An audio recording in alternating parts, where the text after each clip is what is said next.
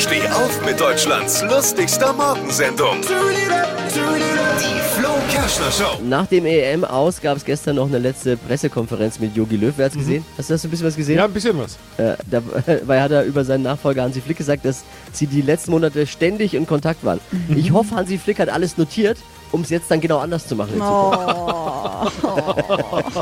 Äh, zum letzten Mal hat Jogi Löw gestern als Bundestrainer geredet. Es war natürlich höchst emotional.